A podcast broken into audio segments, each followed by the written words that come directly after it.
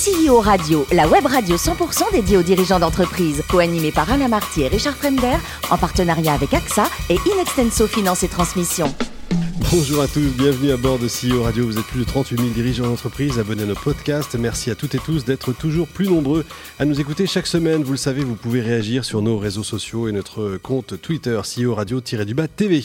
Aujourd'hui, j'ai la chance de recevoir Frédéric Brousse, directeur général de DocuSign France. Bonjour Frédéric. Bonjour. Alors vous êtes né à Boulogne-Billancourt, école de commerce, vous avez fait du droit, et puis ce satané service militaire, mais finalement qui a peut-être été une chance pour vous. Bah oui, c'était une époque, euh, une époque bénie ou révolue où, euh, où, on devait faire son service militaire après ses études et, euh, il fallait s'organiser un petit peu pour arriver à, à faire quelque chose d'intéressant, quelque chose de porteur. Et moi j'ai eu la chance en effet de de faire ce qu'on appelait à l'époque un VSNE, c'est-à-dire un service national en entreprise, et de partir pour une société française euh, dans le domaine de l'informatique, ce qui était complètement nouveau pour moi. Euh, cette société française, c'était Électronique des deux, qui venait de racheter euh, une, un de ses concurrents aux États-Unis. Donc c'est dans ce sens-là une boîte américaine. Donc dans ce sens-là, c'était original. Et, euh, et, un des deux fondateurs est, est parti s'installer là-bas et a emmené dans ses bagages un certain nombre de, de, de jeunes diplômés qu'il a euh, stratégiquement positionnés dans l'entreprise à des fonctions, euh, des fonctions clés au niveau du commerce, au niveau des achats, au niveau du euh, euh, de l'informatique et puis de la finance. Et, euh, et moi je faisais partie voilà de cette équipe là sur la partie commerciale ce qui a été un apprentissage assez incroyable. Et puis un éveil voilà à ce monde de, de l'informatique. On était sur la côte ouest des États-Unis il se passait plein de choses. Apple était en train de revivre et, ah, et, et le monde du cloud commençait à germer Internet commençait à bouleverser aussi les les habitudes. Donc voilà je suis arrivé par hasard dans, dans ce monde-là et à ce moment-là, et ça m'a tout de suite passionné. On a l'impression que c'est très loin, hein, mais finalement pas si bah, loin que ça. Hein. C'est fou. Hein. C'est ça, c'est ça. Euh, je vous parlais pas de la surface de stockage qu'on vendait quand on commercialisait les disques durs la scie, et ce que on peut en mettre 100 aujourd'hui dans une petite clé USB qui tient dans une poche, sans parler évidemment des, des, pétabytes qui sont dans les data centers. Donc tout ça a pris une, une ampleur très différente, mais c'est vrai que d'avoir vu euh, ce, ce secteur se développer, évoluer.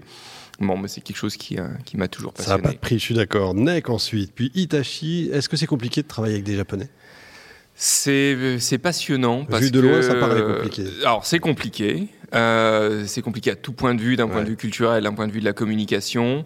Euh, maintenant, ce qui, est, ce, qui est, ce qui est vraiment passionnant, c'est l'engagement sur la qualité et le service client. Alors les boîtes américaines parlent toujours de service client et de mettre le client first, etc. Mhm. Ce qu'elles font hein, dans la réalité. Euh, les boîtes japonaises le font euh, de manière différente en s'attachant vraiment à la, au produit, à la solution, au design de la solution pour s'assurer que dans tous les cas de figure, ça sera le plus robuste possible. Hmm. Et, euh, et c'est vrai que la notion d'engagement dans une boîte japonaise est très différente de ce qu'on peut euh, avoir euh, avec les sociétés américaines.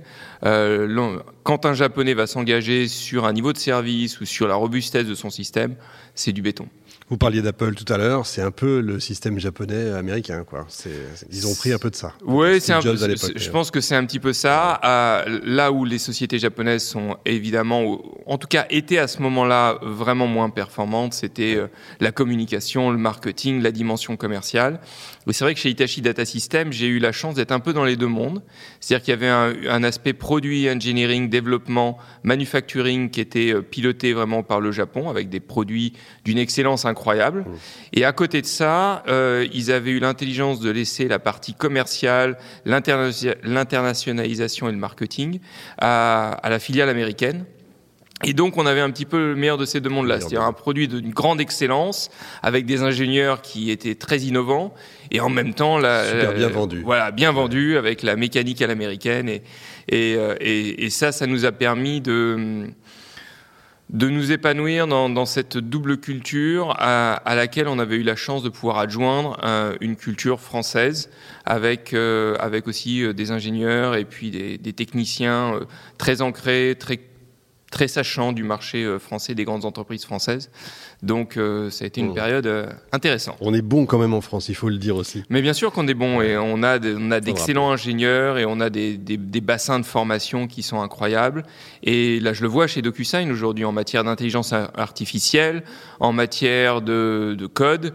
Euh, bon, la raison pour laquelle DocuSign a, a maintenu et aujourd'hui développe son pôle de R&D en France, en complément évidemment des équipes qui sont aux États-Unis, c'est pour aller chercher cette compétence, pour mmh. aller chercher la stabilité aussi de nos ingénieurs et de nos développeurs, et puis d'accompagner aussi des gens qui veulent voilà, avoir un impact sur une solution qui n'est pas simplement utilisée en France, mais qui, est, qui a une portée mondiale. C'est bien de le dire. Alors DocuSign, bon, il y a encore des gens qui l'utilisent pas. On peut peut-être leur redire ce que c'est rapidement. Oui, alors DocuSign, euh, bon, la plupart de vos auditeurs ont, au moins une fois dans leur vie euh, signé avec DocuSign, donc je pense qu'ils connaissent la partie la plus connue de l'entreprise, c'est-à-dire évidemment la signature électronique. Donc ça fait plus de 20 ans que DocuSign euh, innove, bah, bientôt 20 ans je crois, que DocuSign innove et que DocuSign apporte continuellement sur cette solution et sur ce marché de la signature électronique euh, beaucoup d'innovation, beaucoup d'intégration avec euh, avec les systèmes. Je pourrais y revenir.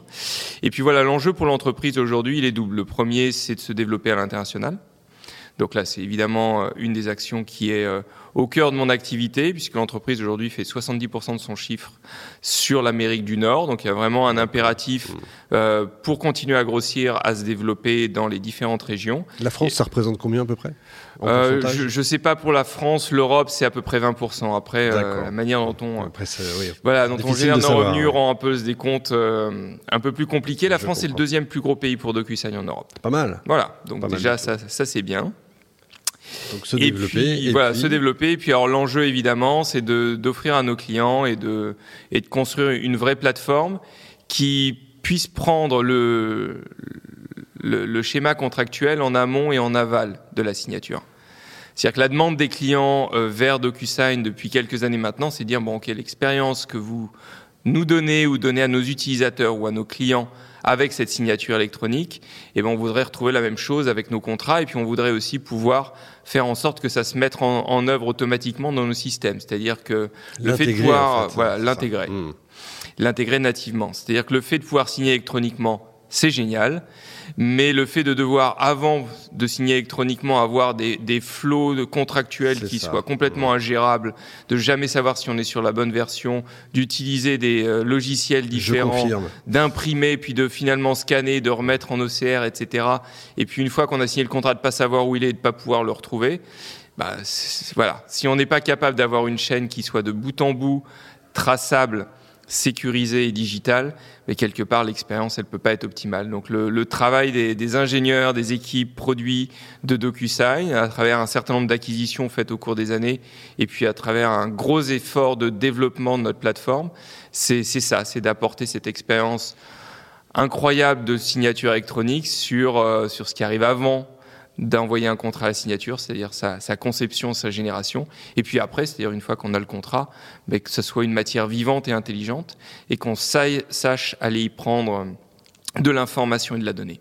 L'expérience utilisateur. L'expérience utilisateur, de toute façon, c'est là là-dessus, c'est vraiment le, le cœur. Euh, et moi, moi, je suis ravi et c'est vrai que j'apprécie d'être dans une entreprise où quand on rencontre des gens à l'occasion de, salons professionnels ou même dans sa vie particulière et qu'on dit qu'on travaille chez DocuSign, 9 fois sur 10, ouais. 10 fois sur 10, ouais. c'est des gens qui vont vous dire euh, avec une énorme sympathie qu'ils adorent utiliser la solution, qu'ils l'utilisent tous les jours, qu'ils ont signé leur maison, leur loyer, leur appartement euh, avec DocuSign et, euh, et, être comme ça dans la, dans la vie des gens avec une, une marque et une technologie qui est aussi unique bah c'est génial. Ça s'entend. Vous êtes un, un DG heureux.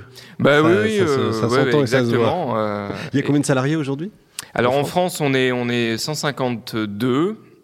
Alors dans le monde, il y a 7800 personnes ouais. qui travaillent pour DocuSign, euh, mais voilà, en France, on, on, on, a vraiment, je le disais tout à l'heure, la chance d'avoir à la fois évidemment les fonctions traditionnelles de, de customer success et puis mmh. de, de vente, d'avant-vente, de services professionnels, de consultants, mais on a euh, plus de la moitié des effectifs qui sont euh, des développeurs, des ingénieurs, des gens spécialistes produits, des techniciens qui développent les solutions. Et, et parmi euh, les, euh, les, technologies qui sont développées en France pas seulement pour la France, mais pour l'ensemble du monde par DocuSign. On est euh, pilote de tout ce qui est sécurité et identification. Ben, justement, la sécurité, un des grands enjeux en ce moment, c'est la souveraineté numérique. Mhm. On doit vous en parler à peu près tous les jours. Vous devez, faire, vous devez passer votre temps à faire de la pédagogie. Oui, c'est ça. On doit, on doit beaucoup expliquer. Alors, a fortiori, parce qu'on est une entreprise américaine, on doit beaucoup expliquer à nos clients en France, dans certains marchés très réglementés, auprès de certaines grandes entreprises qui sont nos principaux clients, hein, dans le secteur de la banque, de la finance, des télécommunications, expliquer comment on gère leurs données, comment on garantit que ces données elles soient évidemment euh, sur le territoire européen, qu'elles soient protégées, qu'elles soient sécurisées. Il y, a, une notion de confiance qui est euh, induite par le fait de signer un document et qui est obligatoire quand on veut industrialiser nos solutions à l'échelle des grands groupes et à l'échelle de certains secteurs, typiquement à, la faveur évidemment de, des confinements, euh, de la crise Covid. Euh, par exemple, tous les actes notariés ont été euh, ont été transposés sur de la signature digitale. Donc, on a beaucoup travaillé avec avec les notaires en France pour que ces actes qui étaient historiquement signés sur du papier puissent se faire électroniquement. Et là, c'est vrai que sur ce sujet, comme sur beaucoup d'autres, il n'y a pas vraiment de retour arrière technologique, c'est-à-dire qu'à partir du moment où on y a goûté, c'est tellement simple, tellement facile de pouvoir signer avec DocuSign où qu'on soit et quand on le souhaite qu'il n'y a pas forcément de raison de, de réimposer euh, le paraffeur, l'imprimante et le coursier. C'est évident. Si les euh, notaires s'y sont mis, c'est que ça, voilà, ça avance bien. Exactement, c'est que euh, vous pouvez leur faire confiance pour s'assurer de la légalité de la signature électronique dans un contexte fort, hein, qui est celui de l'acte notarié. Exact. Vous êtes sécurisé, sécurisé ANSI Voilà, c'est l'ANSI qui est notre autorité de, de gouvernance pour l'Union européenne, donc en France. c'est l'autorité française, donc l'agence qui s'occupe justement de la souveraineté des données et de la protection et de la sécurité informatique, qui est notre organe de gouvernance en tant que tiers de confiance sur le marché français. C'était bien de le rappeler aussi. Bon, Frédéric, le plus beau métier du monde, c'est quoi? C'est DG ou journaliste? Alors, euh, peut-être qu'il y a 35 euh, ans, quand j'étais jeune, je vous aurais dit journaliste. Euh, je ne sais pas si DG est le plus beau métier du monde. Si vous me demandez aujourd'hui, je vous dirais que le plus beau métier du monde, c'est d'être papa et c'est ah, d'accompagner ses enfants euh, dans, dans toutes les étapes. Euh, mais, mais voilà, c'est vrai que bon, on, on, en a parlé et puis ça doit vous toucher quelque part, mais, mais c'est vrai que mes rêves d'enfant, c'était, euh, peut-être le métier de journaliste, de reporter, de, de, voyage, de découverte, euh, qui, euh, à, l'adolescence et un peu plus tard, se sont transformés par un intérêt évidemment pour la, la chose internationale et stratégique, les relations internationales, et, et évidemment, c'est un domaine dans lequel on le voit Aujourd'hui, euh, beaucoup, on a besoin de, comprendre, on a besoin d'intelligence, on a besoin de gens qui se contentent pas de lire ce qui est sur les réseaux sociaux, mais qui vont au contact du terrain. Euh, de culture, donc. De culture, de, savoir, euh, d'ouverture.